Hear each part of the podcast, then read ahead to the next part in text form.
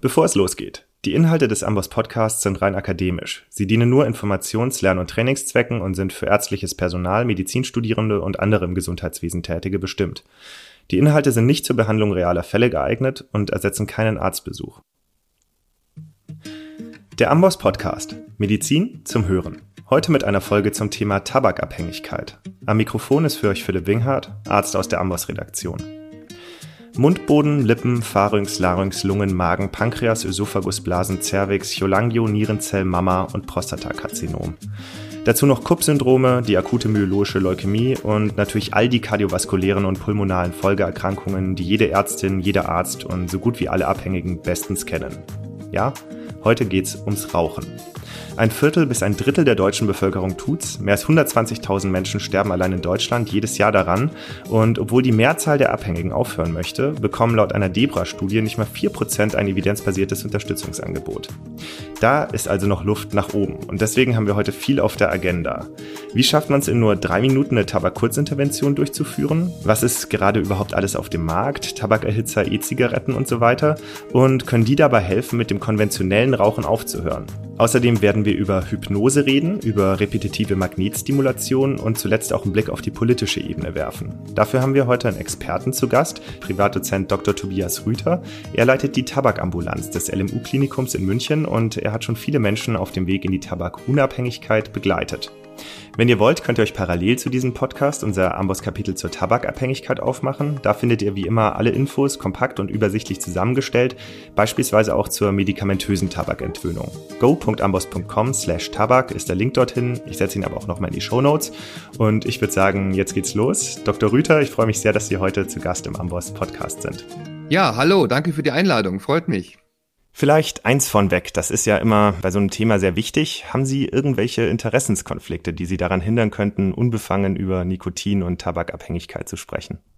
Ja, also ich habe mit allen Pharmafirmen, die irgendetwas mit Raucherentwicklung zu tun haben, Kontakte. Das heißt, es ist einmal die Firma Johnson Johnson, die Nikotinpräparate herstellt und die Firma Pfizer, die ein Medikament herstellt, Jumpix zur Tabakentwöhnung. Und es gibt noch ein drittes Medikament, das Zytisin. Auch mit der Firma habe ich gesprochen. Was ich aber nicht habe, ist eine irgendeine Verbindung mit der Tabakindustrie oder mit den E-Zigarettenherstellern oder E-Zigarettenvertrieb, weil die Tabakindustrie ist böse.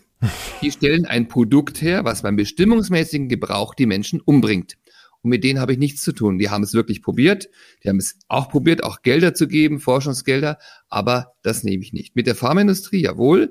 Wir können auch, wenn wir dann über Präparate sprechen, muss ich, kann ich nochmal sagen, dass ich mit denen auch Studien gemacht habe. Aber das sind Produkte, die hergestellt werden, damit die Menschen mit dem Rauchen aufhören. Das ist bei Zigaretten nicht so. Das heißt also, da können Sie sicher sein, mit denen habe ich nichts zu tun. Die Tabakindustrie ist böse. Klare Worte hier gleich zu Beginn. Wenn wir mal ins Thema gehen. Nikotinabhängigkeit, Tabakabhängigkeit. Das sind ja Begriffe, die häufig synonym verwendet werden. Vielleicht können wir da zu Beginn noch ein bisschen Trennschärfe in die Begriffe bekommen. Die Erkrankung heißt laut ICD-10 Tabakabhängigkeit. Warum? Weil es nicht nur das Nikotin ist, sondern der Rauchen hat ja, und da können wir nachher nochmal darauf kommen, eine sehr starke psychische Abhängigkeit. Von allen Drogen, die ich so kenne, die stärkste. Das heißt, die Kombination also der psychischen und der körperlichen Abhängigkeit. Körperlich aus vom Nikotin, psychisch alles das, was mit dem Rauchen verbunden ist, soziale Aspekte, äh, Taktung des Lebens und so weiter, können wir nachher noch drüber sprechen. Das zusammen hat die WHO schon ganz lange gesehen, dass das mehr ist als nur Nikotin und darum heißt es Tabakabhängigkeit. Nicht etwa Nikotinabhängigkeit oder Nikotinabusus oder sonst wieder irgendwie sowas. Die Erkrankung heißt Tabakabhängigkeit. Okay, ich bin jetzt auf Nikotinabhängigkeit gegangen, weil es ja natürlich so viele Produkte mittlerweile gibt, wo gar kein Tabak mehr verbrannt wird. Das ist richtig. Deshalb können wir über diese Abhängigkeit sprechen. Nur die Erkrankung, woran die 120 oder 127.000 sind es fast mittlerweile schon, je nach Zählung, die sterben an der Tabakabhängigkeit. Die sterben am Tabakrauchen immer noch. Die anderen Produkte, ob da so viel dran sterben, das sei dahingestellt, müssen wir schauen. Das stimmt. Aber natürlich gibt es eine Nikotinabhängigkeit, die gefährliche Erkrankung ist die Tabakabhängigkeit. Das differenzieren wir so ein bisschen. Alles klar. Dann werde ich ab jetzt nur noch von der Tabakabhängigkeit sprechen. Wie sieht's denn aus da in Deutschland? Wie groß ist das Problem? Also es ist immer noch sehr groß, ja, weil sie haben am Anfang jetzt gerade diese ganzen Erkrankungen gesagt. Ich habe mal in der Ärzterunde bei uns im Klinikum, wo von jedem Fachgebiet einer war und sie wollten die Nikotinpräparate nicht im, im Klinikum listen. Dann habe ich gesagt, jetzt soll bitte mal der aufstehen, wo Rauchen kein Problem ist. Da ist niemand aufgestanden, nicht mal die Radiologen. Also eigentlich ist es eine Erkrankung, die in jedem Fachgebiet wichtig ist. Und es ist die häufigste vermeidbare Todesursache überhaupt weltweit muss man einfach sagen. Ja, es, sechs Millionen Leute sterben jährlich in, auf der Welt am Rauchen. In Deutschland sind es eben, wie Sie gesagt haben, 120.000. Das ist ungefähr ein Jumbojet pro Tag voller Menschen, also 320 ungefähr. Können Sie sich vorstellen, wenn so ein Jumbojet runterfällt, was da los wäre in der, in der Presse? Und wenn das dreimal ist, dann würden die nicht mehr fliegen dürfen. Aber so viel sterben jeden Tag am Rauchen. Also es ist ein Riesenproblem. Und schon vor der Covid-Pandemie hat die Weltgesundheitsorganisation schon gesagt, es gibt eine Tobacco Epidemic, eine Tabakepidemie. Es ist eine Erkrankung, die durch die ganze Welt geht und die unvorstellbar viel Leid und Tod und Behinderung auf die Welt bringt. Also, wenn Sie mich fragen, ist ein großes Thema? Ja, es ist ein riesig großes Thema. Und obwohl eigentlich ja alle über die Folgeerkrankungen wissen und über diese Tödlichkeit, rauchen noch so viele. Was mich interessieren würde, was passiert denn im Gehirn bei Tabakabhängigkeit? Was passiert im Gehirn? Sie haben völlig recht, das Gehirn wird abhängig nach Nikotin. Das geht nicht so einfach und das geht auch nicht in jeder Lebenslage, sondern das geht vor allen Dingen nur dann, wenn das Gehirn im Wachstum ist, nämlich also in der Wachstumsphase vor Ende der Adoleszenz, vor Ende der Hirnreifung. Wenn Sie da in ein wachsendes Gehirn Nikotin hineingeben, das ist im Menschen so, aber auch im Tierversuch, bei Ratten können wir das ganz klar machen, dann entsteht eine lebenslängliche Abhängigkeit nach Nikotin. Das kriegen Sie im Erwachsenengehirn nicht mehr hin. Wenn Sie zum Beispiel jetzt bis jetzt noch nie geraucht haben, dann wird es sehr schwer sein, dass Sie wirklich abhängig werden. Das ist das eine. Also man muss das Gehirn frühzeitig an Nikotin gewöhnen, so dass es abhängig ist, dass es die Homöostase im Gehirn sich so ändert, dass das Nikotin notwendig ist.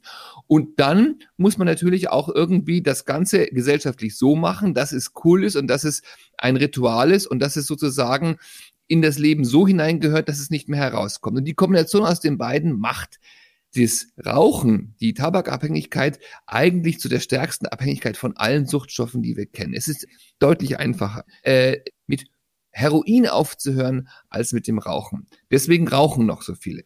Das ist ja erstaunlich. Also natürlich gerade in die Kerbe schlägt ja auch die Tabakindustrie mit ihrer Werbung, ne? wenn wir da an den Marlboro-Mann mit der unbegrenzten Weite denken, die Freiheit, der ganz lässige Gouloirs-Typ, der da auf seinem Balkon eine raucht. Da geht's ja immer ums Thema Unabhängigkeit.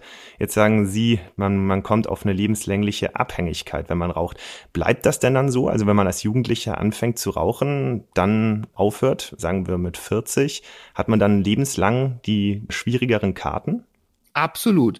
Also wir haben eine Ambulanz für Tabakabhängigkeit und wir haben ungefähr 600 Menschen, die wir im Jahr entwöhnen.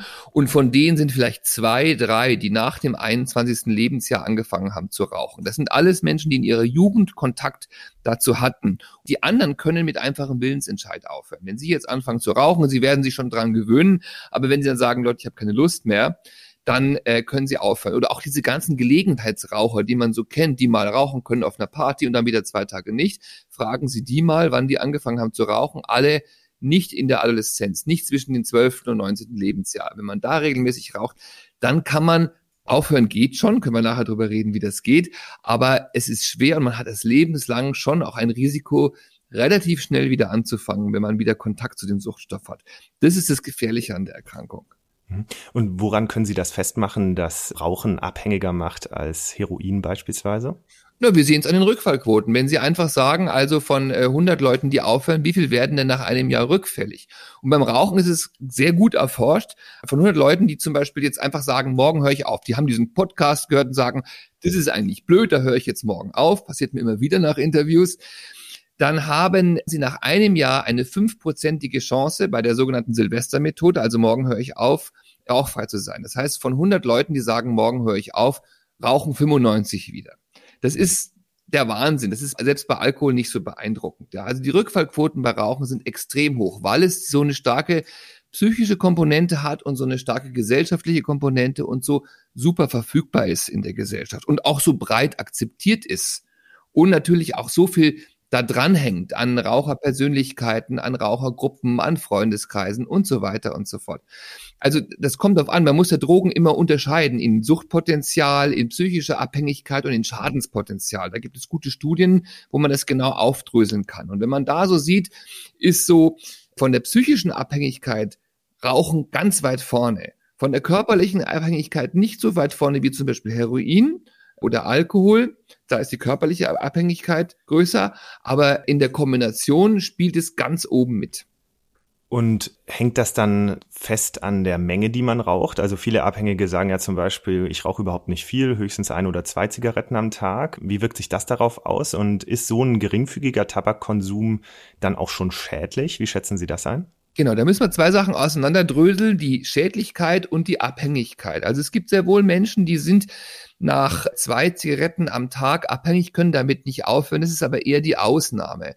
Der klassische abhängige Raucher braucht eine kontinuierliche Nikotinzufuhr über den Tag. Das liegt auch so ein bisschen an den Nikotinrezeptoren.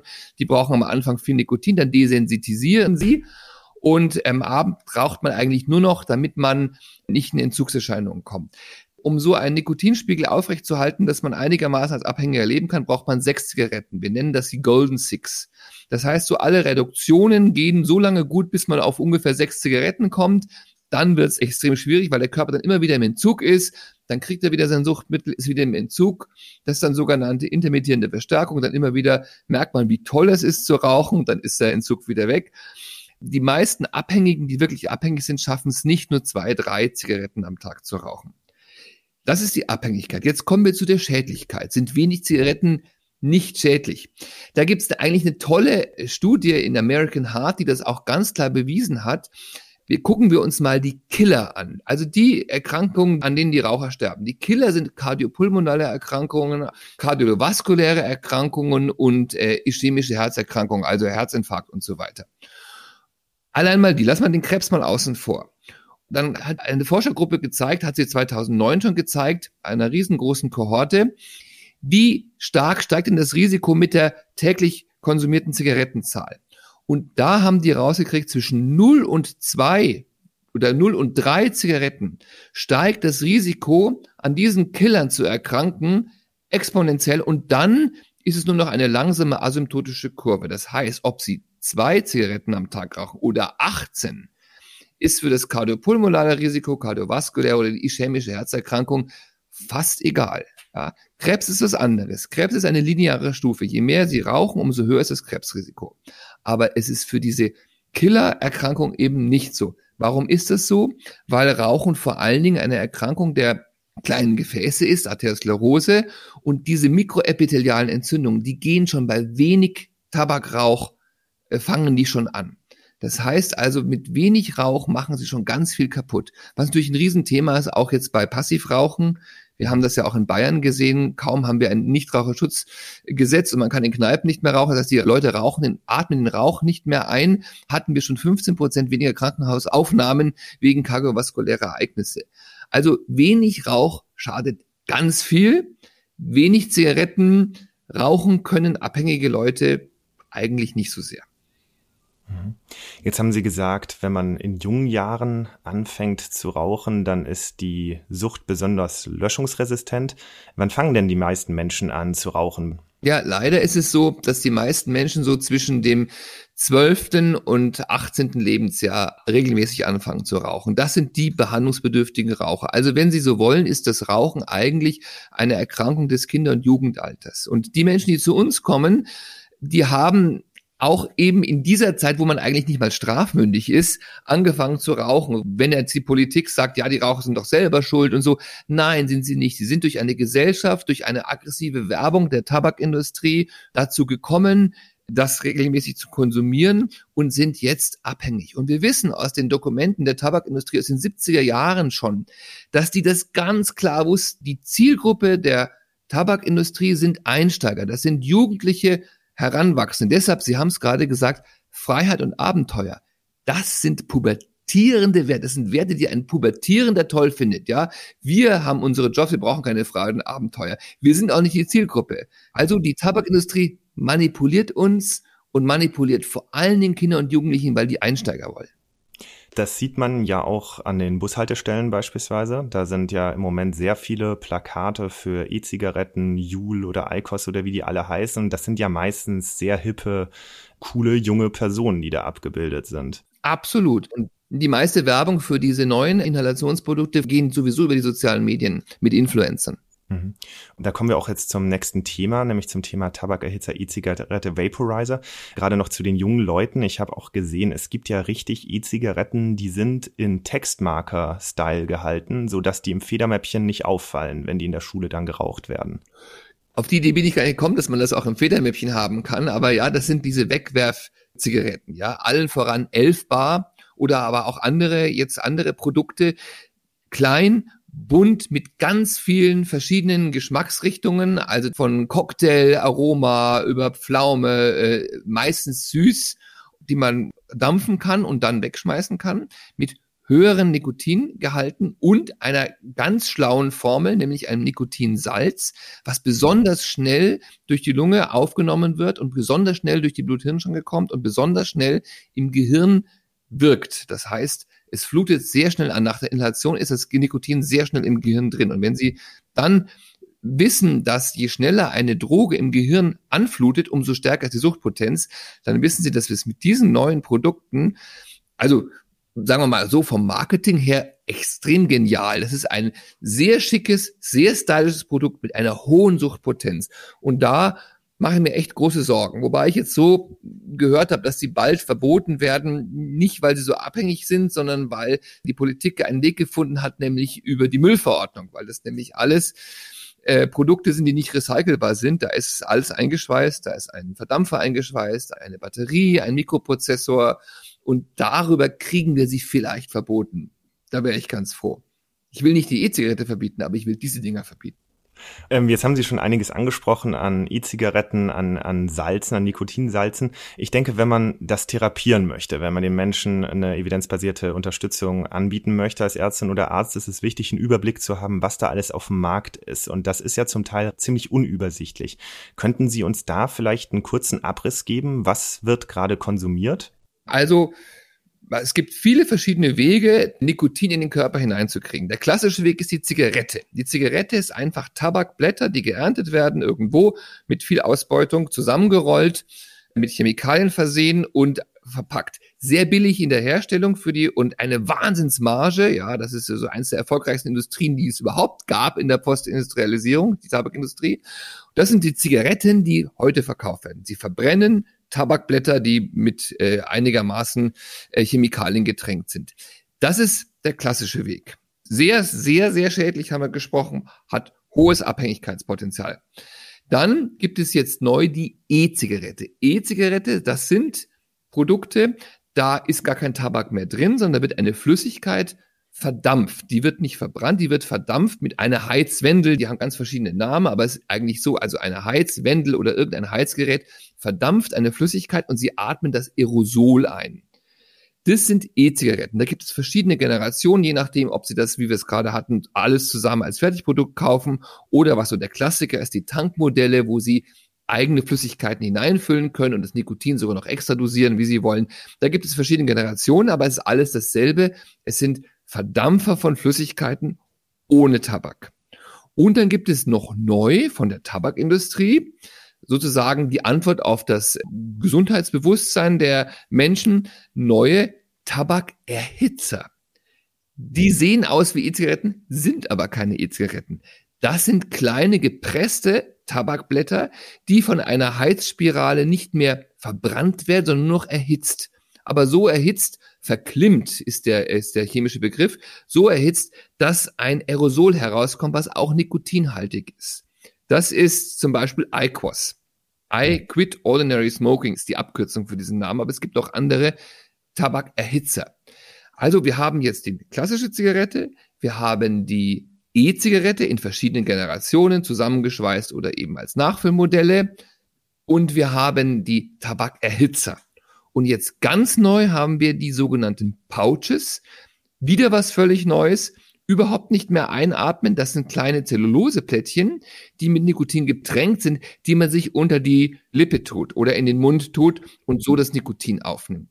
Sie müssen wissen, warum nimmt man nicht Nikotin als Tabletten? Ganz einfach, weil Nikotin ist nicht so einfach von der Substanz her, das in den Körper zu kriegen. Sie müssen Nikotin entweder inhalieren oder durch die Schleimhäute in den Körper kriegen. Deswegen gibt es Nikotin-Kaugummi, können wir nachher nochmal drüber sprechen, oder eben Inhalationsgeräte oder eben neu diese Pouches, die man sich in den Mund tut, um das Nikotin auch relativ schnell aufzunehmen.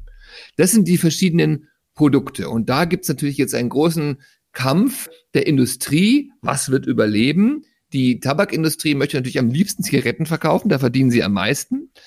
Dumm haben sie auch dieses Alquos eingeführt oder diese Tabakerhitzer, weil die sind der Zigarette sehr ähnlich, auch in dem Anflutverhalten, auch in der Suchtpotenz, auch in der Haptik.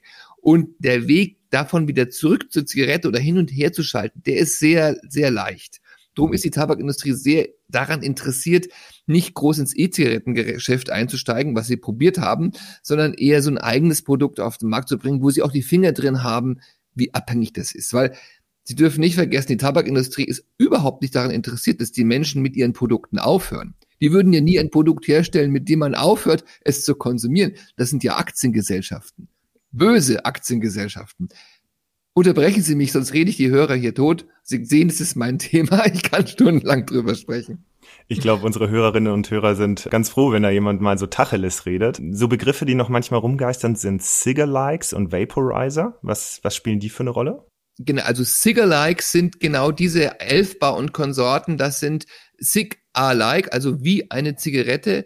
Das ah. sind eben Produkte, die aussehen wie eine Zigarette oder so ähnlich wie eine Zigarette sind und äh, wo alles aber eigentlich E-Zigaretten sind, wo eben Liquid drin ist, eine Batterie, ein Mikroprozessor, wo man dann einatmen kann. Ist aber ein etwas älterer Begriff, weil diese Elfer gar nicht mehr so aussehen wie, die, wie, wie diese erste Generation der sogenannten Cig-Alikes. Mhm. Vaporizer sind Verdampfungsgeräte, so ähnlich wie Alquas, aber eher zum Beispiel um Cannabis zu verdampfen. Das sind eher so Geräte, die auch eine niedrige Temperatur haben, die nicht verbrennen, wo kein Rauch entsteht, sondern eben der Dampf, der etwas weniger gesundheitsschädlich ist. Machen sie vor allen Dingen mit Cannabisblüten. Und wie sieht das jetzt aus mit diesen neueren Konsummethoden hinsichtlich Abhängigkeitspotenzial und Gesundheitsrisiko? Sie haben jetzt angesprochen, Nikotinsalze fluten extrem schnell an. Ist das schneller und damit eben auch abhängiger machend als bei einer normalen Zigarette?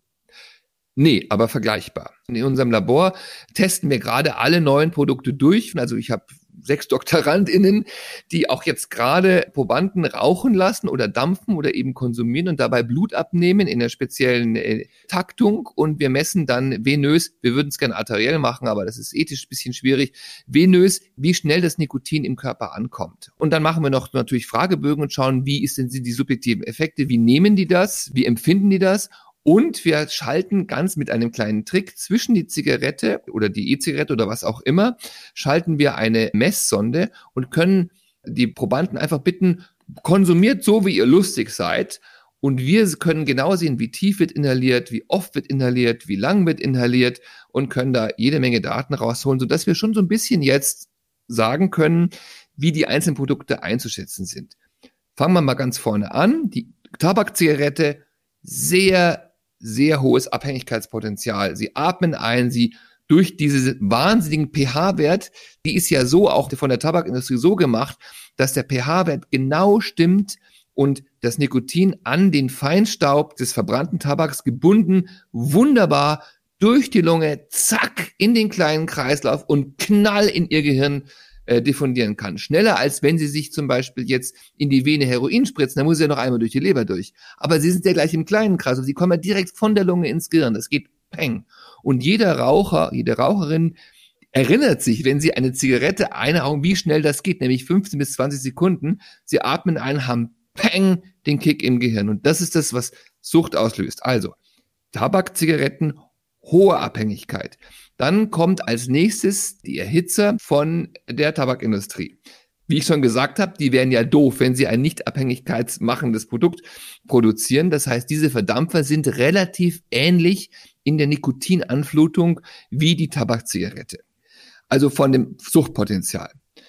Dann haben wir Als nächstes die E-Zigarette. Da kommt es darauf an, welche Generation Sie haben. Die klassischen E-Zigaretten ohne Nikotinsalze, diese Nachfülldinger, fluten deutlich langsamer an, haben ein deutlich geringeres Suchtpotenzial. Das sieht man auch daran, dass Menschen, die umsteigen auf E-Zigarette, sogar, können wir nachher darüber sprechen, teilweise aufhören damit, auf jeden Fall nicht mehr diesen Drang haben, nicht mehr unbedingt morgens in der Früh eine E-Zigarette dampfen müssen in den ersten fünf Minuten.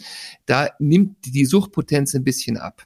Das heißt also, wir haben eine Reihe in, in der abhängigkeitsmachenden Wirkung zunächst allen voran die Tabakzigarette, dann haben wir die Erhitzer, die Tabakerhitzer und dann etwas weniger die E-Zigarette, wobei es da eben auch Unterschiede gibt. Das ist jetzt das Abhängigkeitspotenzial. Kommen wir mal zur Schädlichkeit. Bei der Schädlichkeit ist auch nochmal ganz klar, es führt die Tabakzigarette. Die ist so richtig furchtbar schädlich, wissen wir. Danach kommt Sie hätten es erwartet, auch wieder der Tabakerhitzer. Der mhm. Tabakerhitzer ist etwas weniger schädlich. Und man muss sagen, und da hat die Tabakindustrie sogar recht, alle anderen Produkte sind deutlich weniger schädlich als die Tabakzigarette. Das heißt, selbst der Umstieg auf einen Tabakerhitzer, ich muss es leider zugeben, liebe Tabakindustrie und liebe Gesundheitsapostel da draußen, ich bin Wissenschaftler und ich sage, was Sache ist und nicht, was ihr gerne hören wollt. Weil viele Politiker wollen das gar nicht hören, aber das Produkt der Tabakindustrie ist weniger schädlich. Ob das gut oder schlecht ist, kann man darüber diskutieren. Die Tabakerhitzer sind weniger schädlich, die E-Zigaretten sind noch weniger schädlich. Nicht gesund. Manche sagen gesünder. Inhalieren von Dingen außer Luft ist immer ungesund. Und auch in einer E-Zigarette sind zwar nicht 8000 verschiedene Stoffe, vielleicht nur 20 oder 10, aber sie inhalieren etwas, Propylenglykol vor allen Dingen, äh, natürlich auch Nikotin und Aromastoffe, Sie atmen etwas in die Lunge rein, was da nicht hineingehört, was Entzündungen macht und wo wir noch gar nicht wissen, was in 20 Jahren ist, weil die E-Zigaretten gibt es noch gar nicht so lange. Also es ist immer gefährlich, etwas zu inhalieren, was nicht reine Luft ist. Nur wenn Sie sagen, die Alternative ist Rauchen, dann sind alle anderen Produkte deutlich weniger schädlich. Ich breite das jetzt auch so aus, weil das nämlich, jetzt sind wir nämlich wirklich genau in der Diskussion, die wir MedizinerInnen, gerade mit den PolitikerInnen, heftig debattieren und auch die MedizinerInnen sind ganz unterschiedlich, gibt unterschiedliche Lager, wir bekämpfen uns leider sogar ein bisschen. Es gibt die Menschen, die aus der Suchtmedizin meistens kommen, so die Risikoreduktionsmenschen, die sagen, alles ist besser als Tabakrauchen und wenn jemand nicht aufhören kann oder will, dann kann er auf ein anderes Produkt umsteigen. Und es gibt so andere Gesundheitsapostel, die es gut meinen, die sagen, quit or die. Also entweder aufhören oder gar nichts, aber auf keinen Fall auf die bösen Produkte umsteigen. Das ist eine Diskussion, die wir heute auch noch nicht beenden werden, aber die gerade sehr, sehr aktuell und sehr heiß ist. Zumal sich das in der Realität ja meistens gar nicht in der Entweder-Oder-Frage aufschlüsselt. Ne? Ich habe gelesen, dass es eben nicht klappt, dass Leute, die Zigaretten geraucht haben und dann jetzt anfangen, eine neuere Konsummethode zu nutzen, dann nur noch eines der beiden nutzen. Also der Dual-Use ist ja weit verbreitet. Die Leute rauchen Zigaretten und nutzen trotzdem eine neuere Konsummethode dazu.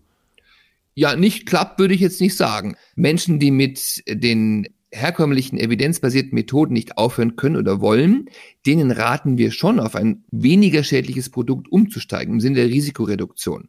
Und dann natürlich am besten auf eins mit einem geringeren Suchtpotenzial, so dass man das Rauchen verlernt und vielleicht auf die Idee kommt, gar nicht mehr abhängig zu sein. Es gibt zum Beispiel auch E-Zigarettenverbände, die wir begleiten, die sukzessive das Nikotin in ihrem Liquid reduzieren, bis sie auf Null Nikotin sind. Und irgendwann sage ich, wissen Sie was? Körperlich sind sie gar nicht mehr abhängig. Setzen Sie es mal ab.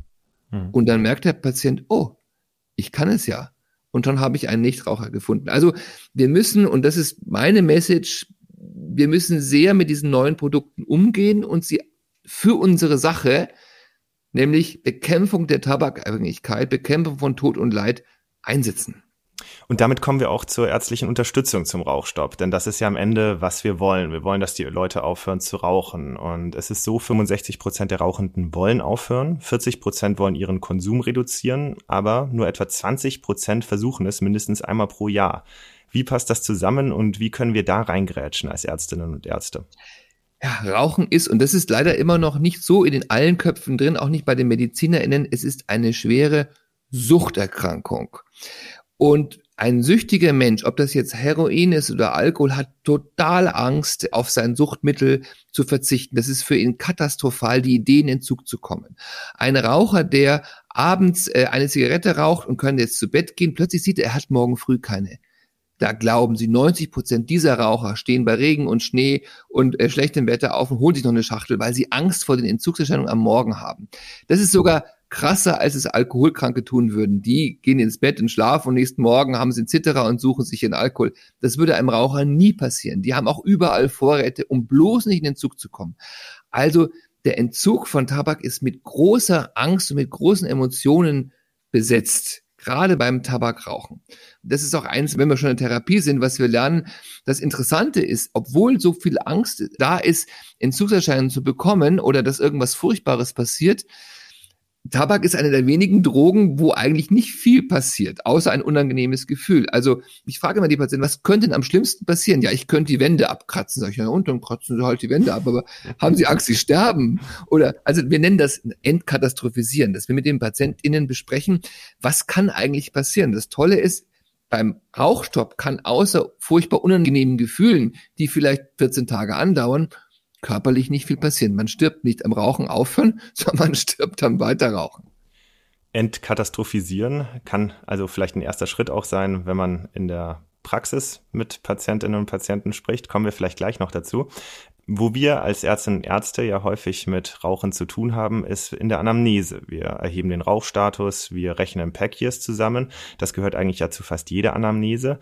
Wie kommt es dann, wir haben es ja eingangs gehört, dass nicht mal vier Prozent der Rauchenden beim ärztlichen Kontakt eine evidenzbasierte Unterstützung beim Rauchstopp erhalten?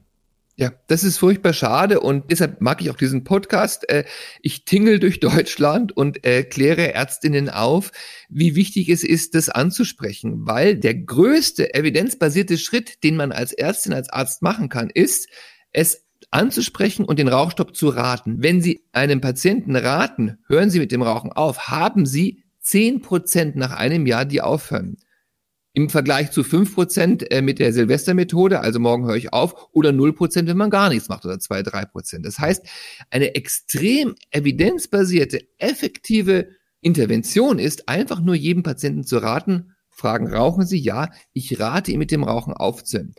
Das sind Studien mit hoher Evidenz, Evidenzlevel A, wo überhaupt nicht mehr geforscht werden muss, weil das so klare Sache ist. Also das heißt, wenn möglichst viele Ärztinnen einfach nur den Patienten raten, aufzuhören, haben wir schon immens viele Aufhörer. Wenn man dann natürlich noch evidenzbasierte Methoden anbietet, wird man noch besser. Aber mir wäre schon extrem geholfen, wenn jede und jeder in dem ärztlichen Beruf arbeitet, einfach nur jedem Patienten anspricht und rät, mit dem Rauchen aufzuhören. Warum tun das so viele nicht? Weil sie eigentlich Angst haben, dass die Patienten aggressiv werden, dass die Patienten irgendwie mürrisch werden oder nicht mehr kommen. Und da kann ich auch nur alle KollegInnen entlasten. Auch da gibt es gute Untersuchungen, dass die PatientInnen eher darauf warten, dass man sie darauf anspricht und dass sie nicht blöken oder äh, sauer die Praxis verlassen, sondern dass sie in der Regel eigentlich gerne darüber sprechen, über ihr Rauchen. Weil die meisten eben aufhören wollen. Die, wir Ärztinnen haben immer nur Angst, dass die Patienten dann aggressiv werden oder haben das Gefühl, es bringt sowieso nichts. Es ist ja bei allen Suchterkrankungen so. Sie haben natürlich nicht so tolle Erfolgsquoten. Wenn Sie ein toller Raucherentwöhner sind, in einer Praxis schaffen sie vielleicht 30 bis 40 Prozent. Das heißt, sie sehen den, denken, 70 Prozent rauchen weiter, bringt aber gar nichts. Das ist bei der Sucht aber nicht so. Sie müssen an die kleinen Prozente gehen. Wenn sie mit ihren Interventionen 10 bis 20 Prozent schaffen, sind sie super. Und wenn das alle machen, dann sind sie noch besser und sie dürfen nicht vergessen, gerade zum Beispiel die Allgemeinärzte, die Menschen kommen ja öfters, die kommen im nächsten Quartal wieder, die sterben ja nicht sofort beim Rauchen. Das heißt, sie haben die im Kontakt und sie sprechen es jetzt an und dann fragen sie, kann ich es nochmal ansprechen? Dann sprechen sie es im Quartal an und irgendwann hört der Patient auf und sie haben wieder einen auf dem Kerbholz, den sie gerettet haben. Also das alleinige Ansprechen, zehn Prozent hören auf danach. Gilt das denn auch für die Klinik? Also mal angenommen, ich bin jetzt irgendwie Chirurg in der Unfallchirurgie, jemand bricht sich das Bein und ich mache Tabakanamnese, weil ich gewissenhaft bin. Dann sage ich, ich rate Ihnen aufzuhören und der hat dann bessere Chancen. Absolut. Das ist evidenzbasiert, da gewinne ich jeden Prozess. Da brauchen Sie nur in die Leitlinien zu schauen. Der ärztliche Rat an vielen tausenden Menschen ausprobiert im stationären Setting. Sie können das in den amerikanischen Leitlinien sogar nach aufdröseln nach Berufsgruppen, Krankenschwester, Apotheker. Das nimmt immer ein bisschen ab. Am höchsten ist die Ärztin, der Arzt. Und dann geht's immer weiter runter in Berufsgruppen. Sie können sich das mal anschauen. Fury et al., die Leitlinien in Amerika. Viele schöne kleine Grafiken, wo Sie dann sehen können, welche Berufsgruppe wie viel Chance hat, wenn sie nur rät, mit dem Rauchen aufzuhören. Also das ist eigentlich meine Hauptmessage. Sprechen Sie mit den PatientInnen über das Rauchen. Tun Sie es nicht als Gewohnheit oder als Laster ab, sondern sagen, es ist eine Erkrankung. Ich weiß, es ist schwierig, es mit dem Rauchen aufzuhören, sonst würden es nicht so viele machen und Sie würden es ja auch nicht machen. Können wir gleich nochmal reden, mit welchen Techniken man mit den Patienten spricht, aber auf jeden Fall ansprechen.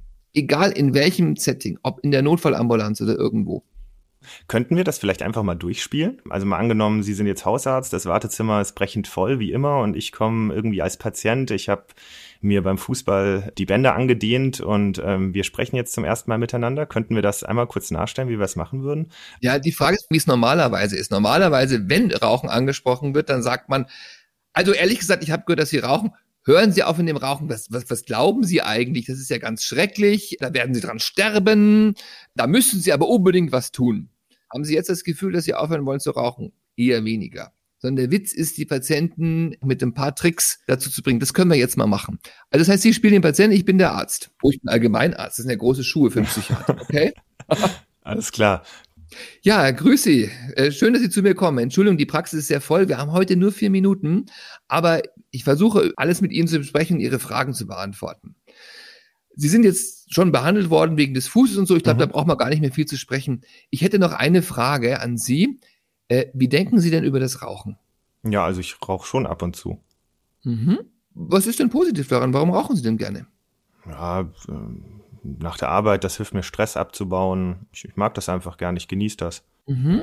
Gibt es noch positive Dinge am Rauchen? Also Sie genießen das, Sie bauen Stress ab. Haben Sie denn viel Stress? Ja, schon. Ich mag es aber auch im Beruf, so mit den Kolleginnen und Kollegen zu rauchen. Er hat auch eine soziale Funktion. Also Stress hat eine soziale Funktion. Gibt es doch was, warum Sie gerne rauchen? Hm. Ich weiß nicht. Ähm. Oh, aber Stress abbauen ist ja schon viel. Gibt es denn Gründe, warum Sie nicht gerne rauchen oder was unangenehm ist am Rauchen, was Sie stört? Ja, ist ungesund, ne? Ist ungesund? Wie meinen Sie das? Das hört man immer so. Wie ist es für Sie? Ja, also ich merke jetzt beim Sport nichts oder so, aber. Mhm. Sie merken beim Sport gar nichts? Na gut, wenn ich Sprints ziehe, vielleicht schon ein bisschen. Mhm, bisschen was schon, ja. ja. Würde mich wundern, okay, ja. Beim Sport merken Sie es, ja. Ungesund, gibt es noch einen Grund, warum sagen, Rauchen ist nicht so gut? Naja, man hört ja immer, dass man Krebs kriegt und Raucherhusten. Mhm. Ja. Mhm, mhm. Haben Sie denn schon Raucherhusten? Nee, habe ich nicht. So morgens huste ich manchmal ein bisschen, aber. Morgens husten Sie schon. Ja. Könnte es vom Rauchen kommen? Habe ich noch nie so drüber nachgedacht, ja, vielleicht. Mhm. Gibt es denn sonst Dinge, die Sie nicht gut finden am Rauchen? Ja, man stinkt so ein bisschen. Ah, stinkt. Wen stört das am meisten? Ja, die Frau. Die Frau, ja. Also das heißt, Sie sind ein bisschen, es gibt Gründe, warum Sie gerne rauchen, weil Sie, es hat gesellschaftliche, Sie machen Pausen, hilft gegen Stress, ist ja toll. Auf der anderen Seite sagen Sie, oh, gesundheitlich ist ein bisschen schwierig. Beim Sport merken Sie ein bisschen, die Frau schimpft. Also sind Sie so ein bisschen zerrissen. Ich habe mal eine andere Frage. Auf einer Skala von 0 bis 10, wie wichtig ist es denn für Sie, mit dem Rauchen aufzuhören? 0 ist überhaupt nicht wichtig, 10 ist total wichtig. Wo sind Sie denn da? Drei vielleicht. Drei? Wow. Mhm. Warum ist es nicht 0? Wieso ist es 3? Was macht es denn so wichtig? Naja, die Gesundheit würde ich schon sagen. Ja, also es ist schon ein wichtiges Thema. Also wegen der Gesundheit, wer, woran würden Sie denn merken? Was wäre denn dann besser, wenn Sie aufgehört haben zu rauchen? Wie würden Sie es denn dann merken? Ich glaube, ich hätte ein bisschen mehr Ausdauer und Aha. ja mehr Ausdauer. Und ja? Ich habe also Sorge vor dem, was dann kommt, irgendwie Herzinfarkt oder so, das hört man immer. Also das jetzt im Moment ist, geht ja noch, aber dann irgendwann. Ja, vielleicht haben sie auch Kinder, dann ist natürlich auch nochmal Sache, möchten sie ja auch noch erleben. Genau. Gleiche Skala. Wie zuversichtlich sind Sie denn, dass Sie das schaffen? Null ist überhaupt nicht zuversichtlich, zehn ist total zuversichtlich, dass Sie aufhören können mit dem Rauchen. Ich glaube schon, dass ich das könnte. Sag ich mal, sieben, sage ich mal. Sieben? Ja. Das ist hoch. Warum ist es nicht zwei? Was macht Sie so zuversichtlich, dass Sie das schaffen? Ich ziehe die Sachen eigentlich schon immer durch, glaube ich. Die Dinge, die Sie machen, ziehen Sie durch. Sie können das. Wow. Das finde ich ja toll. Wir haben in der Praxis ein Raucherentwöhnungsprogramm. Darf ich Sie darüber informieren? Ja, schon. Okay, das wäre der Break, ja. Ist Ihnen was aufgefallen an meiner Gesprächstechnik? Hm, ja, ich fand es überhaupt nicht unangenehm. Also vielleicht mhm. das für die Hörerinnen und Hörer, wenn ich jetzt hier mal aus meinem Leben plaudern darf. Ich rauche selbst nicht. Deswegen fiel es mir vielleicht auch nicht so leicht, jetzt Punkte zu nennen, die ich ändern würde. Aber ja, ich habe mich auf jeden Fall jetzt nicht bedrängt gefühlt oder so. Und ähm, ich fand die Rückfragen ganz gut. Warum nicht null? Mhm. Es ist ein psychologischer Trick, den ich angewandt habe. Ich habe gesagt von 0 bis 10, dann haben sie 3 gesagt, ist ja eigentlich wenig. Und ich habe gesagt, warum ist es nicht 0? Und mit diesem einfachen Trick habe ich die Argumentation umgedreht, dass der Patient mir erzählen muss, warum es wichtig ist und nicht ich dem Patienten. Und das haben sie wahrscheinlich gar nicht gemerkt, weil man in der Situation es nicht so merkt. Das ist nämlich eigentlich fast gemein ist, wenn Sie so wollen, ein psychologischer Trick, dass ich nicht dem Patienten erzählen muss, sondern dass der Patient mir seine Argumente sagt. Ich habe mit dieser kurzen Übung, wir nennen das Skalierungsübung, geschafft, dass der Patient mir erzählt, wie wichtig es ist, mit dem Rauchen aufzuhören. Sie sind mir, wenn Sie so wollen, in die positive Falle gegangen, indem Sie mir das erzählt haben. Das gleiche mit der Motivation. Hm. Plötzlich habe ich einen Patienten von mir, der ist sieben motiviert, also richtig motiviert, habe ich gefragt, warum sagt er, wenn ich das schaffe, ziehe ich das durch. Das ist ja eine ganz andere Geschichte, als wenn ich sage, Sie müssen, Sie müssen, Sie müssen. Sie haben sich gut gefühlt und haben mir erzählt, ich schaffe das.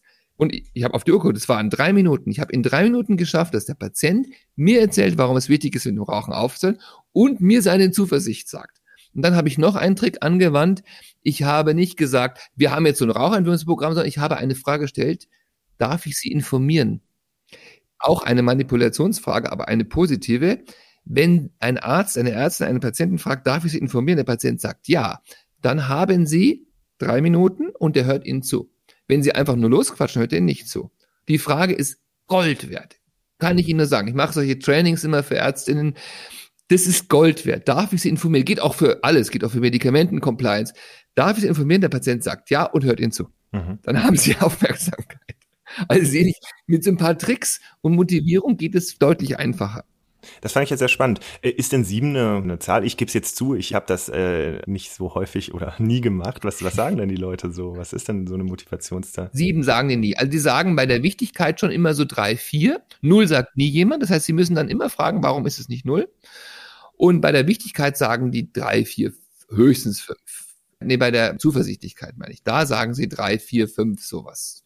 Und schon muss man sagen, ja, da ist ja Zuversicht da. Sie schaffen das. Dann können Sie auch noch fragen, haben Sie schon mal was anderes geschafft, was äh, Sie sich vorgenommen haben? Und dann haben Sie auch gemerkt, ich habe immer wichtige Dinge wiederholt.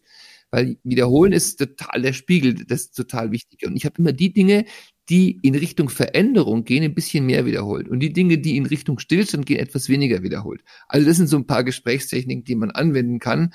Und dann sieht das Gespräch ganz anders aus. Also was man sich mitnehmen darf, nicht für die Veränderung argumentieren, nicht beschimpfen, nicht brandmarken, nicht sagen, äh, sie, sie schaden sich, solche Geschichten oder erklären als Arzt, wie schädlich das ist, das wissen die Patientinnen. Und jetzt haben wir drei, vier Minuten, haben Sie gesagt, nach der Frage, darf ich Ihnen Informationen zum Raucherentwöhnungsprogramm anbieten? Wie würde ich jetzt dann weitermachen? Welche Entwöhnungsmethode biete ich jetzt an? Was ist da evidenzbasiert? Dann ist die Frage, sind Sie Einzelkämpferin? Wollen Sie jetzt den Patienten selber entwöhnen, was ich am Anfang mal versuchen würde? Da haben Sie irgendwie eine Ambulanz oder wo, wo Sie jemanden hinschicken können oder jemand, der jemand Kurse macht. Da müssen wir jetzt vielleicht mal in die evidenzbasierte Tabakentwöhnung einsteigen. Was macht man denn überhaupt? Also in der Arztpraxis Sie sollten den Grad der Abhängigkeit feststellen. Das ist der sogenannte Fagerström-Test, so heißt der. Das sind sechs Fragen. Da hat man einen Score von 0 bis 10. Und man sagt so, ab einer Abhängigkeit von vier Punkten ist also eine mittelgradige Abhängigkeit, empfehlen wir eine medikamentöse Therapie. Das heißt also, drei Medikamente gibt es, die zugelassen sind. Es gibt Nikotinpräparate, es gibt äh, Vareniclin und es gibt äh, Bupropion und jetzt noch neue Zytosin, was sowas ähnliches ist. Vareniclin ist aber gerade nicht auf dem Markt.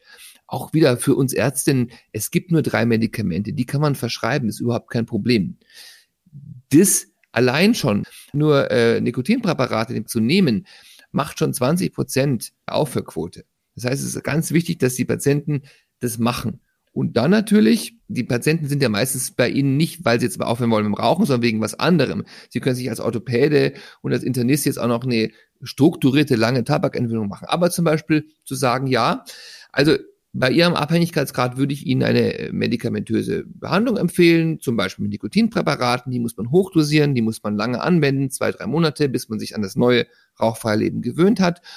Und wann könnte denn so ein Rauchstopp sein für Sie? was für ein Tag. Und dann sagt der Patient Ihnen Tag. Und wenn Sie dann es schaffen, dass Sie an dem Tag Ihre Sprechstundenhilfe Ihnen anruft oder Sie sogar selber, dann haben Sie schon gewonnen, weil dann haben Sie sicher 30 Prozent, weil das machen die furchtbar gerne. Was Sie nicht machen dürfen, dann nicht anrufen, dann ist aus weil die warten auf diesen Anruf. Aber solche Sachen, also so mit so ein bisschen Recall oder wieder einbestellen, damit kriegen sie sehr viele frei. Also sie rufen dann an und sagen, heute ist ja Rauchstopptag, jetzt haben wir ja schon nachmittags, wie geht's Ihnen denn? Und dann natürlich loben. Toll, wie Sie es gemacht haben. Okay, also wir haben medikamentöse Unterstützung. Es gibt natürlich mhm. Nikotinersatztherapie. Wer das auch nochmal nachlesen möchte, wir haben da Amboss Kapitel Tabakabhängigkeit, go.amboss.com slash Tabak und da findet ihr in der Sektion Therapie die ganzen Punkte. Was würden Sie noch empfehlen über diese zwei Punkte hinaus? Also die medikamentöse Therapie, also entweder Vareniclin, Nikotinersatztherapie, da gibt es Pflaster und Kaugummi in der Kombination oder ein Mundspray alles toll, am besten in der Kombination. Und der Idee ist, möglichst viel von dem Zeug und lange zu nehmen, weil das Nikotin nicht gefährlich ist. Die Leute sterben an den Verbrennungsprodukten vom Tabak und nicht am Nikotin. Nikotin an sich ist nicht sonderlich giftig und in den Dosierungen, die ein Raucher sich zunimmt, da wird man 100 Jahre alt. Also das kann man auch ruhig weiter. Das heißt, wenn ein Patient drauf hängen bleibt und ein Jahr lang weiter Nikotinpräparate konsumiert und nicht raucht, bin ich glücklich als Arzt oder als Ärztin. Also das kann man schon so sagen. Tun die meisten leider nicht. Die nehmen es viel zu kurz für diese ganzen Verhaltensdinge.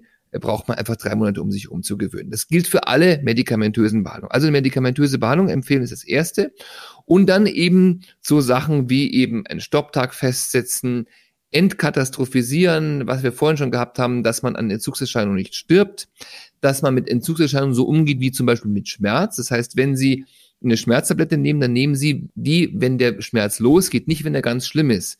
Das heißt, wenn Sie ein Nikotinkaugummi nehmen, kriegen Sie, wenn Sie ein bisschen Entzugserscheinung haben, dann nehmen Sie eins. Nicht, wenn Sie ganz viele Entzugserscheinungen haben, weil dann brauchen Sie viel mehr Nikotin. Oder es geht vielleicht gar nicht mehr. So ähnlich wie beim Schmerz, auch dasselbe. Also man entkatastrophisiert, es kann nichts passieren. Wie gehe ich mit Entzugserscheinungen um? Zum Beispiel eben Präparate nehmen, frühzeitig.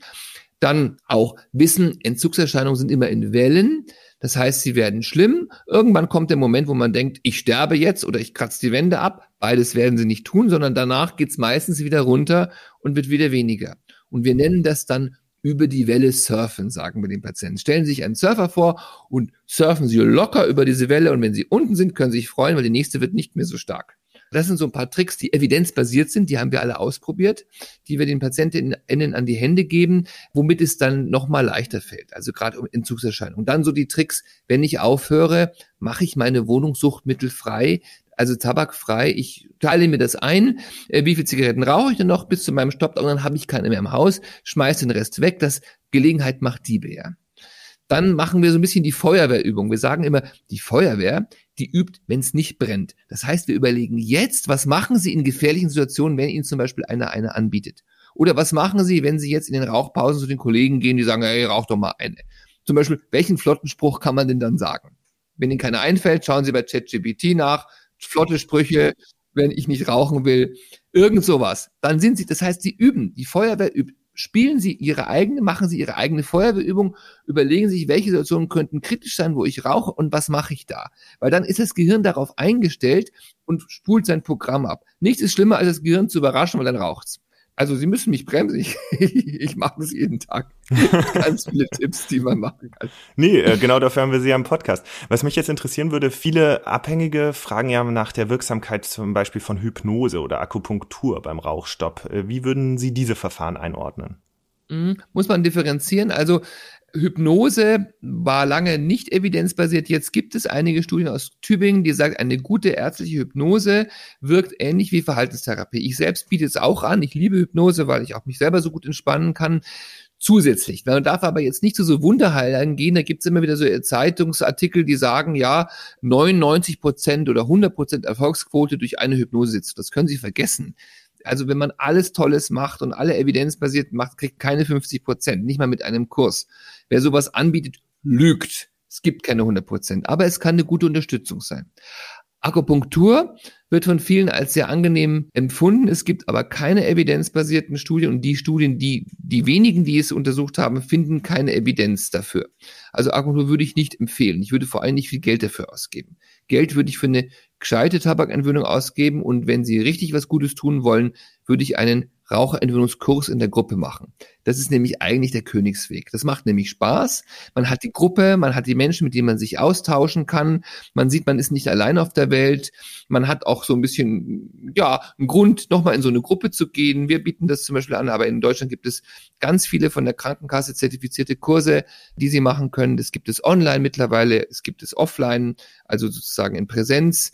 Dreimal drei Stunden ist der Standard oder sechs Stunden sechsmal anderthalb Stunden, wie man das will. Und das ist wirklich sehr wirksam. Wenn man dann dazu noch Medikamente nimmt, schafft man die 50 Prozent Erfolgsquote. Und da kann ich einfach ein Rezept ausstellen oder wie mache ich das? Ja, das ist jetzt, Rezept ist nochmal so eine Sache. Also die letzte Bundesregierung hat in ihrer letzten Legislaturperiode ein neues Gesetz beschlossen, dass die gesamte Medikamente zur Tabakentwöhnung bezahlt werden sollen. Jetzt haben die Krankenkassen natürlich einen riesen Aufschrei gemacht, weil die Angst haben, dass jetzt 20 Prozent, 30 Prozent der Bevölkerung diese Medikamente will, was ich nicht glaube.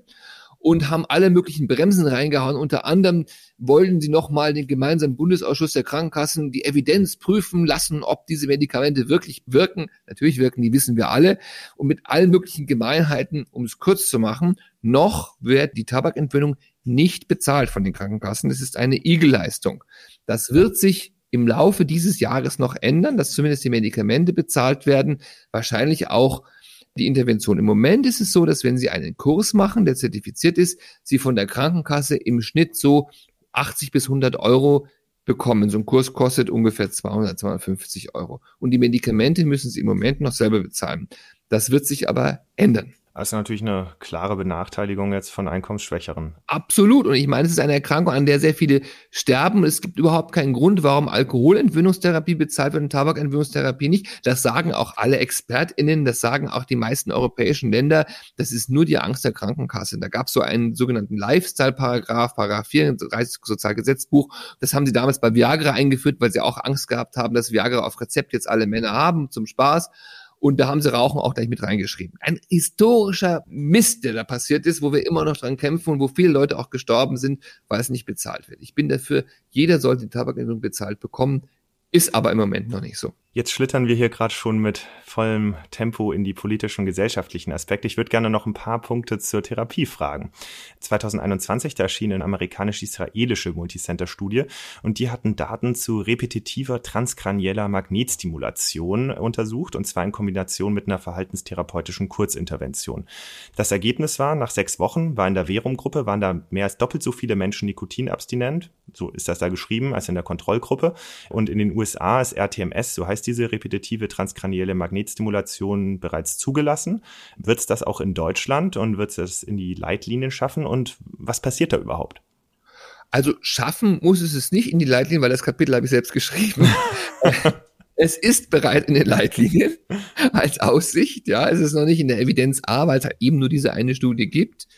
Es gibt gute Hinweise, dass die transkranielle Magnetstimulation, aber auch die Gleichstromstimulation bei Sucht, das ist bei Alkohol erwiesen und ähm, aber auch bei Tabak helfen kann. Da gibt's aber für die deutsche Zulassung einfach noch zu wenig Studien. Und wir müssen auch die Geräte haben.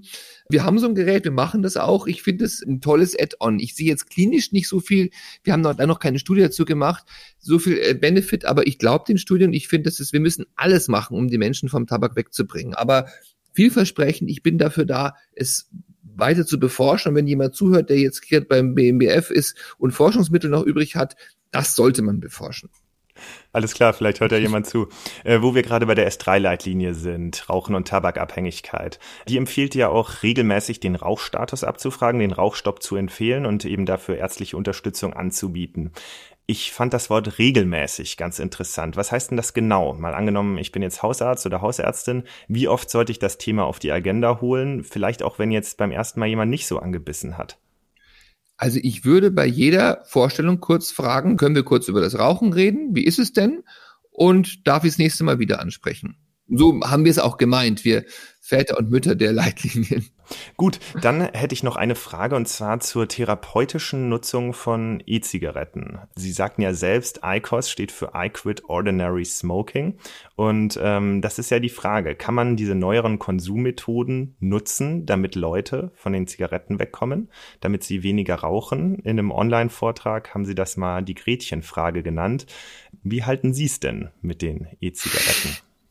Also zum ersten Mal, IQOS ist keine E-Zigarette und Ach, pardon, ist, ja. sicher nicht, ist sicher nicht gedacht, um Ja. mit dem Rauchen aufzuhören, weil das von der Tabakindustrie gemacht wird und die sicher nicht wollen, dass man mit dem Produkt nicht mehr aufhört. Das macht furchtbar abhängig und ist nicht dafür gedacht. Es ist dafür gedacht, schadensärmer weiter zu konsumieren. Das stimmt auch. Es ist weniger schädlich. Aber die Idee mit IQOS oder mit diesen dann aufzuhören, ist von Grund auf falsch, weil das die Dinger nicht so konstruiert sind und sicher auch von der Tabakindustrie, die so gemacht sind. Das haben wir in unseren Laboren auch testen können. Und ich glaube, es ist sogar noch schlimmer, als wir es testen konnten, dass man damit weiter konsumiert. Die E-Zigarette ist was anderes. Es gibt wirklich gute evidenzbasierte Studien. Es gibt auch ein sogenanntes Cochrane Review, dass man allein durch die Tatsache, dass man Menschen eine E-Zigarette schenkt, oder sie ihnen beibringt, wie man die verwendet, dass man ungefähr so 10 bis 12 Prozent äh, Aufhörquoten nach einem Jahr bekommt, ungefähr so wie der ärztliche Rat. Da gab es paar große Studien auch, die das dann Head-to-Head mit Nikotinpflastern gemacht haben. Die haben natürlich ein bisschen methodische Macken, aber es ist mittlerweile die Evidenz so stark, dass man sagen kann, die E-Zigarette hat ein Entwöhnungspotenzial. Das heißt, der vollständige Umstieg auf eine E-Zigarette führt bei einer großen Anzahl von Usern, nämlich 17 bis 20 Prozent, zum Aufhören von Rauchen. Es ist ein Raucherentwöhnungsmittel, wenn Sie so wollen. Wie es dann ist mit dem Weiterkonsum der E-Zigarette, das ist wiederum die Gretchenfrage, wo wieder alle Wissenschaftler streiten. Ich sage, ich bin froh, wenn ein Raucher, der nicht aufhören kann, auf ein risikoärmeres Produkt wie die E-Zigarette umgestiegen ist. Der wird dann schon irgendwann aufhören. Es soll halt kein Alkohol sein und es soll halt keine von diesen Nikotinsalzen äh, sein, weil dann kann man damit nicht aufhören. Mit einer normalen E-Zigarette wäre der Umstieg schon ganz gut. Und es gibt eben die Puristen, die sagen, da hat doch niemand was gewonnen, wenn man Nikotin weiter zu sich führt, äh, dann kann man es doch gleich lassen. Das sehe ich nicht so. Ich sehe das so, wie es auch die Evidenz sieht. Die E-Zigaretten haben ein Entwöhnungspotenzial. Aber nicht so ein gutes wie unsere Kurse und unsere Medikamente. Das muss man ganz klar sagen. Das heißt, ich würde jedem Patienten bitte anbieten, hört auf zu rauchen und macht ein evidenzbasiertes Programm, nehmt Nikotinpräparate oder die anderen beiden verschreibungspflichtigen Präparate und probiert es mal. Und nur wenn es gar nicht geht oder euch das überhaupt nicht vorstellen kann, bevor ihr weiter raucht, steigt vollständig auf die E-Zigarette um. Okay, und wenn wir das jetzt gemacht hätten, also mal angenommen, die E-Zigarette klammern wir jetzt aus und wir hätten jetzt wirklich eine optimale evidenzbasierte Intervention gemacht, die Medikamente verschrieben, die Gruppentherapie, wir hätten alles gemacht, was es gibt. Wie hoch ist dann die Erfolgsaussicht für meine Patientin oder meinen Patienten? Bis zu 50 Prozent. Also mit einem guten Kurs und Medikamentenkombination schaffen sie bis zu 50 Prozent. Wir schaffen in unserem spezialisierten Zentrum 46 Prozent. Das sind unsere Zahlen. Wir haben auch viele psychiatrische Patienten. Besser sind wir nie geworden, aber das ist für eine Suchtfall nicht schlecht. Nach einem Jahr 46 Prozent ist nicht schlecht. Und die Menschen probieren es ja nochmal. Man fällt ja nicht sofort tot um beim Rauchen, sondern man fällt nach ein paar Jahren um. Immer wieder probieren. Und beim nächsten Versuch hat man noch eine größere Chance. Das ist ein Prozess. Rauchen aufhören. Der durchschnittliche Raucher braucht sechs Aufhörversuche für die lebenslange Abstinenz. Aber wenn er nie anfängt, dann schafft er die sechs nicht. Das heißt, jeder Versuch zählt. Und wenn ein Raucher, eine Raucherin zu in die Praxis kommt und sagt, ich war zwei Monate Rauchfrei, jetzt bin ich wieder rückfällig, ist alles so furchtbar, dann loben Sie die Patientin über den grünen Klee, hey, Sie schaffen das zwei Monate, wie toll. Und dann fragen Sie, wie ging es Ihnen in den zwei Monaten? Sagen Sie, ja, eigentlich besser, ich war froh und ich hatte mehr Geld und mein Mann mochte mich wieder küssen und so weiter. Ja, wunderbar. Wie wär's, Sie machen es jetzt nochmal? Ich sage Ihnen, das nächste Mal schaffen Sie es nochmal länger. Ja, versprechen Sie nicht den Himmel, Sie werden nächstes Mal nicht vollständig abstinent, aber vielleicht mal eine richtig lange Zeit abstinent sein. So geht's. Wir haben es mit einer chronischen Suchterkrankung zu tun. Es ist wie bei einem Diabetiker. Der Diabetes geht auch nicht weg, aber trotzdem kann man natürlich, wenn man den Diabetes einstellt und sein Essverhalten einigermaßen einstellt, kann man wunderbar gut leben und alt werden. Oder man isst halt Kuchen und, und schert sich nicht um das Insulin, dann ist man in zehn Jahren tot oder hat alle möglichen Raucherbeine oder äh, anderen Diabeteserkrankungen. So ist es beim Rauchen auch. Es ist eine chronische Suchterkrankung, die im frühen Lebensjahr losgeht. Das wird man sein Leben richtig nicht los, aber wenn man es richtig behandelt, kriegt man eine normale Lebenserwartung. Früh, da sind wir ja nochmal bei den Kindern und Jugendlichen. Ähm, wie würden Sie denn da ins Gespräch eingehen? Machen Sie da die gleiche Intervention wie bei Erwachsenen oder starten Sie da anders? Äh, vielleicht um präventiv mit denen zu reden, dass sie gar nicht erst anfangen. Genau, weil da gehen wir auch wieder in die Evidenz es ist eigentlich relativ klar, was bei Jugendlichen wirkt und was nicht. Jugendliche, so mit 16, die haben den, wir nennen das den sogenannten Mythos der Unsterblichkeit. Wenn du einem 16-Jährigen sagst, also mit 40 bist du schon sehr krank, dann sagt er, es ist mir völlig egal, weil ich will nicht 40 werden. Ich konnte mir auch nie vorstellen, dass ich mal 54 werde. Also wie schrecklich ist das denn ja? Und jetzt bin ich's. Und was wirkt ist, die Tabakindustrie ist böse, die Tabakindustrie manipuliert. Du bist besser beim Sport, das schon aber nicht, du bist schlechter dadurch raus und wenn du weniger raus bist, du sicher besser beim Sport, bist attraktiver, riechst besser und hast eine bessere Haut. Das sind komischerweise Dinge, die sich rauskristallisiert haben in den großen Umfragen der BZGA, was bei Jugendlichen zieht. Und darauf sollten die Programme auch gehen. Kein erhobener Zeigefinger, bringt überhaupt nichts. Raucherbeine, sowas zu zeigen, ist also völlig obsolet. Das macht kein Mensch mehr. Mhm. Es gibt ja jetzt Digas, die sind ja in aller Munde. Ich weiß jetzt nicht unbedingt, ob das bei Jugendlichen das Mittel der Wahl wäre, aber was halten Sie davon? Also diese digitalen Gesundheitsanwendungen, die man per Rezept verschreiben kann und die dann die PatientInnen begleiten also wir haben im Moment eine digitale Gesundheitsanwendung für den Rauchstopp und es gibt einige in der Pipeline und die haben ganz klare Daten gezeigt, dass die wirken. Also es ist verschreibungsfähig für mich ist es ein bisschen schwierig, warum man so eine teure Diga verschrieben kriegt, aber nicht die Medikamente. Aber das ist nun Politik, da kann ich jetzt nichts dafür. Die Diga, die gerade jetzt die Nichtraucherhelden, die wirken. Das ist sicher sinnvoll für Menschen, die das dann auch machen wollen. Das ist ein bisschen schwierig von der Zielgruppe, weil die durchschnittlichen Raucher sind 50 plus. Manche haben es noch nicht so mit ihren Handys. Und für die ganz Jungen sind die Digas zu alt, weil bis die entwickelt sind, ist die Technik schon wieder weiter.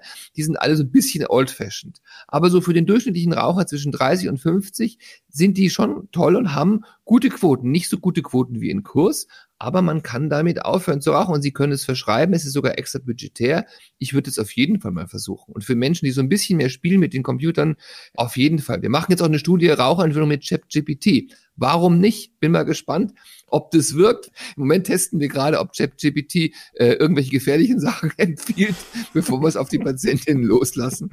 Ich bin für alles offen, was hilft, von diesem furchtbaren giftigen Zeug wegzukommen. Und Digas sind sicher ein guter Weg.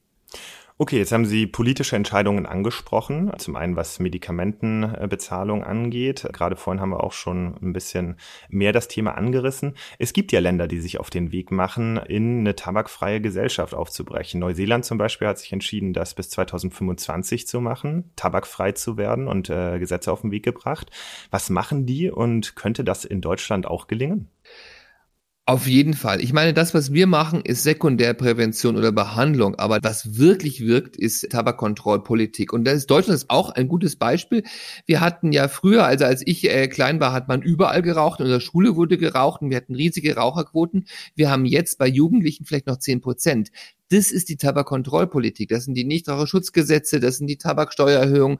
Politik, die gute Politik ist das Allerwichtigste und kann die meisten Menschenleben retten. Und leider haben wir in Deutschland so eine starke Tabakindustrie, die einige Parteien ziemlich beeinflusst. Ich möchte gar keine Namen nennen, aber es ist, die meisten Parteien sind von der Tabakindustrie gesponsert, die besuchen die Leute und die ganzen Steuererhöhungen zum Beispiel. Ich war im Bundestag äh, als Experte für die Tabaksteuererhöhung und habe gesehen, was da abläuft. Die Tabakindustrie hat genau gerechnet, wie hoch man erhöhen darf, damit die Leute nicht weniger kaufen. Und genau das machen wir. Wenn man die Zigaretten jetzt von heute auf morgen um 1,50 Euro teurer machen würde, dann würden so und so viele Leute wieder aufhören und die Umsätze gingen runter und die Steuereinnahmen gingen auch runter. Das will niemand.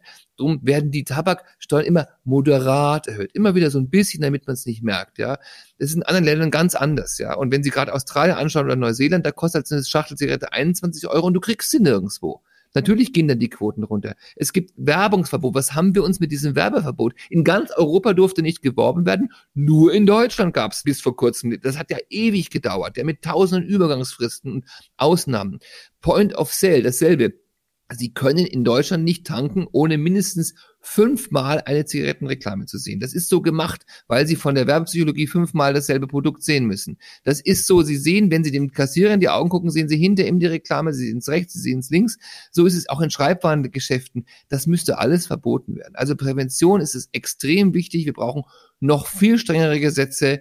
Jugendschutz dasselbe, Zigarettenautomaten Wofür brauchen wir sowas? Ja, letztens habe ich einen gesehen im Karlsplatz in München, der wollte mit seiner AOK-Karte die Zigaretten rausholen. Da habe ich gesagt, junger Mann, das werden Sie nicht kriegen.